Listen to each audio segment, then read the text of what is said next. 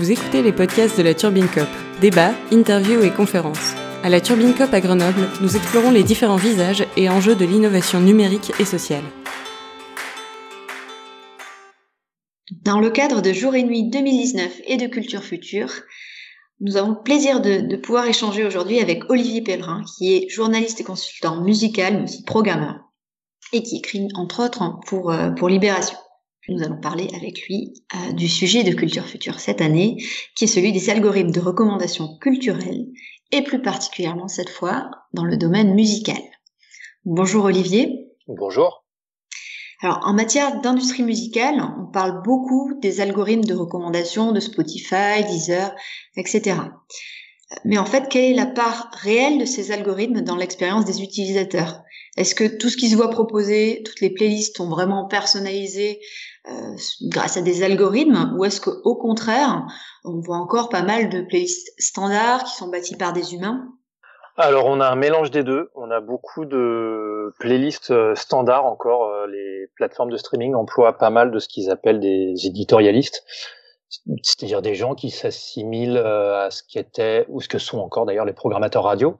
C'est-à-dire qu'ils font des choix de titres et qu'ils les, ils les assemblent les uns à la suite des autres pour composer. Soit il y a deux types euh, principaux de, de playlists proposées aux, aux internautes. C'est les playlists de mood, donc euh, euh, la musique pour le petit déjeuner, la musique quand je fais mon footing, etc. Donc qui sont des assemblages variés et qui sont différents de genres musicaux. Et effectivement les playlists de genres musicaux, euh, les playlists de hip-hop, de musique électronique, etc avec des playlists qui ont plus d'importance que d'autres, qui sont euh, des playlists, euh, ce que il y a beaucoup d'anglicisme dans ce milieu, donc on appelle ça flagship, donc des, des étendards, euh, qui sont les playlists stars de chacune des plateformes de streaming. Euh, il y a euh, les nouveautés du vendredi chez Deezer, qui sont le New Music Friday chez Spotify ou les sorties de la semaine chez Apple. Et ces playlists sont les playlists importantes dans lesquelles on, les maisons de disques essayent de, de bâtir les succès de leurs artistes. Donc en fait, les, le mythe de l'algorithme est pas encore tout puissant puisque les programmateurs, donc les éditorialistes, sont encore très importants. Depuis euh, quelques temps, euh, se développe un, un mélange de, de l'algorithme et du travail des éditorialistes. On parle même d'algotorial, donc le, le, mélange de l'algorithme et de l'éditorial. Euh, C'est-à-dire que l'algorithme intervient en dernier ressort. D'abord, il y a une sélection de titres qui est faite par les éditorialistes. Et ensuite, on pose une couche d'algorithme là-dessus pour, parmi cette première sélection, euh, l'organiser le plus possible euh, en, en, accord avec les pratiques de, de l'internaute.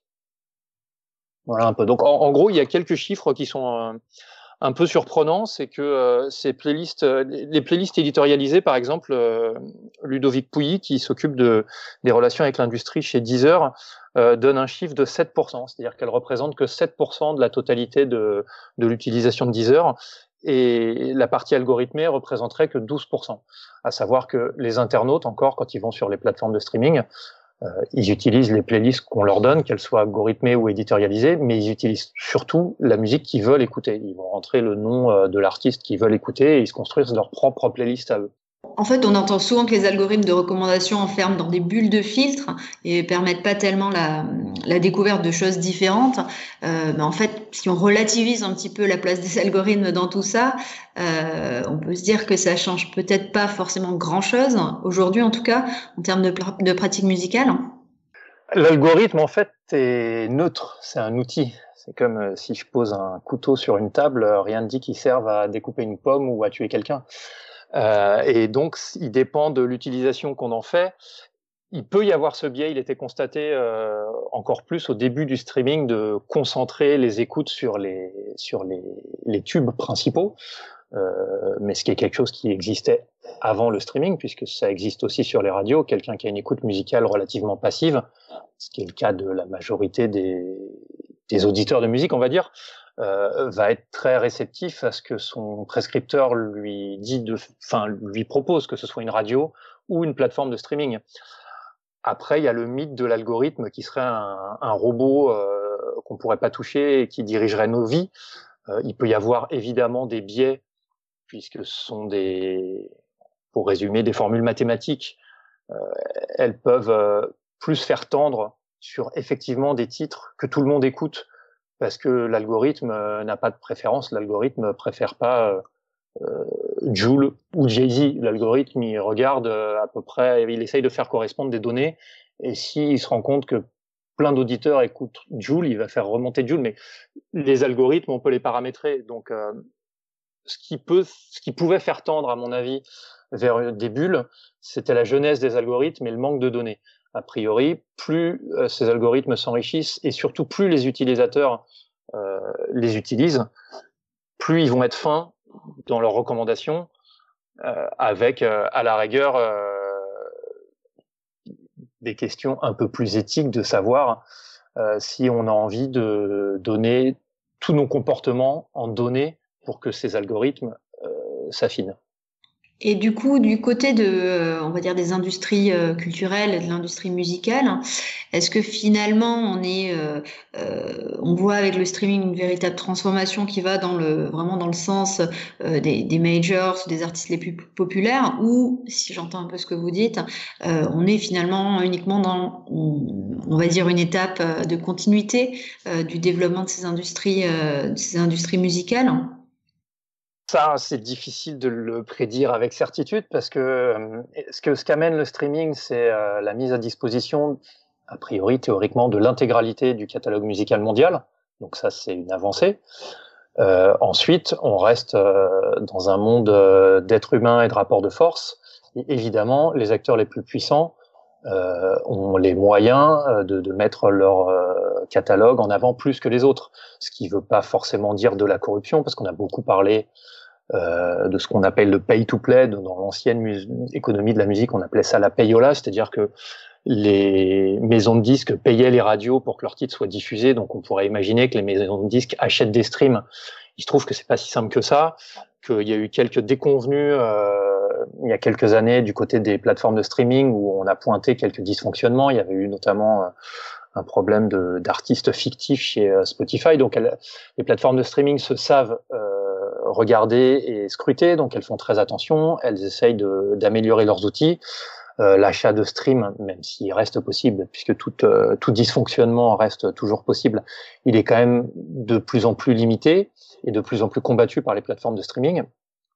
Donc ensuite, ça reste aussi le comportement des auditeurs, des internautes. Si euh, encore une fois, en faisant une comparaison avec l'ancien monde qui est toujours présent, mais de la radio. Si les auditeurs veulent toujours écouter la même star de variété parce que c'est celle-là qu'elles entendent partout, on ne pourra pas les en empêcher. Et si sur leur plateforme de streaming, ils vont toujours chercher les mêmes artistes euh, à succès de variété, on ne pourra pas les en empêcher non plus. Par contre, si un fan de musique très précise, je sais pas, de folk indien ou de métal euh, suédois veut trouver son artiste, a priori, de plus en plus, au, fur et à mesure de la progression des accords entre les plateformes de streaming et les différents catalogues, il, peut le faire. Après, euh, le mythe de la longue traîne, c'est-à-dire que l'intégralité du catalogue est écoutée et les genres les plus précis sont écoutés par peu de personnes, mais tout ça faisant quand même euh, quelque chose de positif pour la diversité. C'est ce qu'on avait dit au début des plateformes de streaming, ça va encourager cette longue traîne, donc toute la petite partie du catalogue qui est très peu écoutée va être de plus en plus écoutée parce que ceux qui voulaient le faire et qui n'avaient pas la possibilité de le faire parce qu'ils n'avaient pas accès à ces catalogues aujourd'hui l'ont. Bon, ce mythe de la longue traîne, on se rend compte qu'il n'est pas si évident à mettre en place et que quand bien même on pourrait euh, battre en brèche la concentration des, principaux tubes de, de, stars sur les plateformes de streaming, euh, l'inverse de dire que toutes les petites parties du catalogue spécialisé vont être écoutées par ceux qui aiment ça, et pas si simple que ça non plus, parce qu'on se retrouve sur des plateformes dont l'accès est, est, pas illimité, c'est-à-dire que grosso modo, euh, vous avez l'écran de votre ordinateur ou de votre téléphone mobile comme simple euh, vitrine de ce que vous pouvez écouter en musique, et si vous n'êtes pas vous très euh, renseigné sur vos goûts musicaux, bah, vous n'allez pas avoir une une, porte d'entrée plus grande que ça. Et c'est encore plus vrai avec les enceintes connectées, euh, qui là font vraiment appel à la connaissance de l'auditeur pour proposer la musique. C'est-à-dire que moi, quand j'assume mon enceinte connectée, si je sais pas, je, je vais pas pouvoir écouter quelque chose que je ne connais pas puisque c'est à moi de le nommer. Voilà, c'est un peu le. Donc, à la question de savoir si on, s'enferme, si, les, principaux acteurs de l'industrie musicale sont capables de peut-être pas de nous enfermer dans une bulle, mais en tout cas de nous garder auprès des principaux artistes qu'ils ont envie de pousser. Oui et non. il y a une manière optimiste et pessimiste de répondre. La manière optimiste, c'est ce que je vous disais au début, que les algorithmes vont s'améliorer. Mais la manière pessimiste, c'est de se dire que les trois majors du disque euh, possèdent quasiment 70% du catalogue, et, voire 75%, et que ça va pas changer tout de suite. Est-ce que ces algorithmes, finalement, dont on a vu qu'ils étaient, euh, on va dire, euh, qui cohabitaient en tout cas avec d'autres formes de, recommandations, est-ce que dans une sorte de boucle de rétroaction, ils influencent les, morceaux de musique eux-mêmes?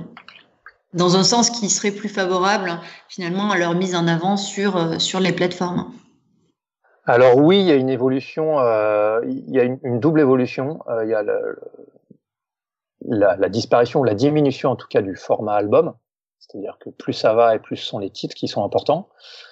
Même si les plateformes de streaming répondent que quand un artiste est très demandé par son public, l'intégralité de l'album est accessible dans différentes playlists. Et il y a aussi une évolution euh, du format même des morceaux, puisqu'on constate ces dernières années que le nombre de morceaux par album a quasiment doublé et que la durée des morceaux a quasiment été divisée par deux. C'est-à-dire que un stream, pour être comptabilisé, euh, il faut euh, que le morceau ait été écouté plus de 30 secondes. Mais donc, on a plus intérêt à faire 20 euh, morceaux de 2 minutes que 10 euh, morceaux de 4 minutes.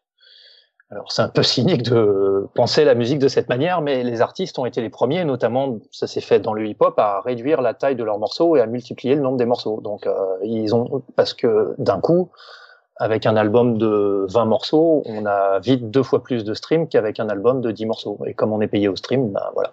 C'est une des, un des impacts que ça peut avoir sur le, sur les formats de la musique. Est-ce que ça va jusqu'au contenu euh, lui-même, jusqu'au son? Euh, Je m'explique. Dans le dans un autre domaine, on sait que par exemple sur euh, Netflix va aller repérer euh, des, euh, des patterns, des schémas récurrents, euh, des contenus, des sujets dans les films ou les séries que, Netflix diffuse et qui vont plus ou moins intéresser les gens. et Netflix derrière va être amené à bah, produire des, contenus qui à leur tour embarqueraient ce qui a intéressé les gens auparavant. Est-ce que dans la, musique on sait si à ce jour on a ce genre de phénomène qui se produit? Est-ce qu'on va, euh, voilà, si, euh, si finalement ce sont des morceaux qui ont une danceability, euh, par exemple, plus élevée, qui fonctionne sur Spotify, est-ce que c'est quelque chose qui va être utilisé, hein, les données, les données d'écoute par exemple, les données, les likes, etc., pour produire en retour des morceaux qui répondraient à des pratiques? Bah, alors, en, termes esthétiques, déjà, il y a toujours eu des, producteurs ou des compositeurs qui avaient la, science du succès, qui étaient capables de sentir l'air du temps et d'orienter leurs morceaux euh, en, fonction. Après, moi, j'ai pas connaissance, mais ça veut pas dire que ça n'existe pas, de, producteurs et de compositeurs qui sont capables justement d'utiliser ces données pour se dire euh, si je mets euh, tel pattern de batterie ou tel son de trompette avec un filtre au bout de 30 secondes, ça va mieux marcher. Ça, je sais pas si on a on est à un degré de scientificité entre guillemets de la production aussi avancé que ça. Moi, moi j'ai pas, à ma connaissance, je, je, je, je j'ai pas entendu parler de producteurs qui seraient capables d'utiliser les data au niveau, enfin leur lecture des data au niveau de la composition.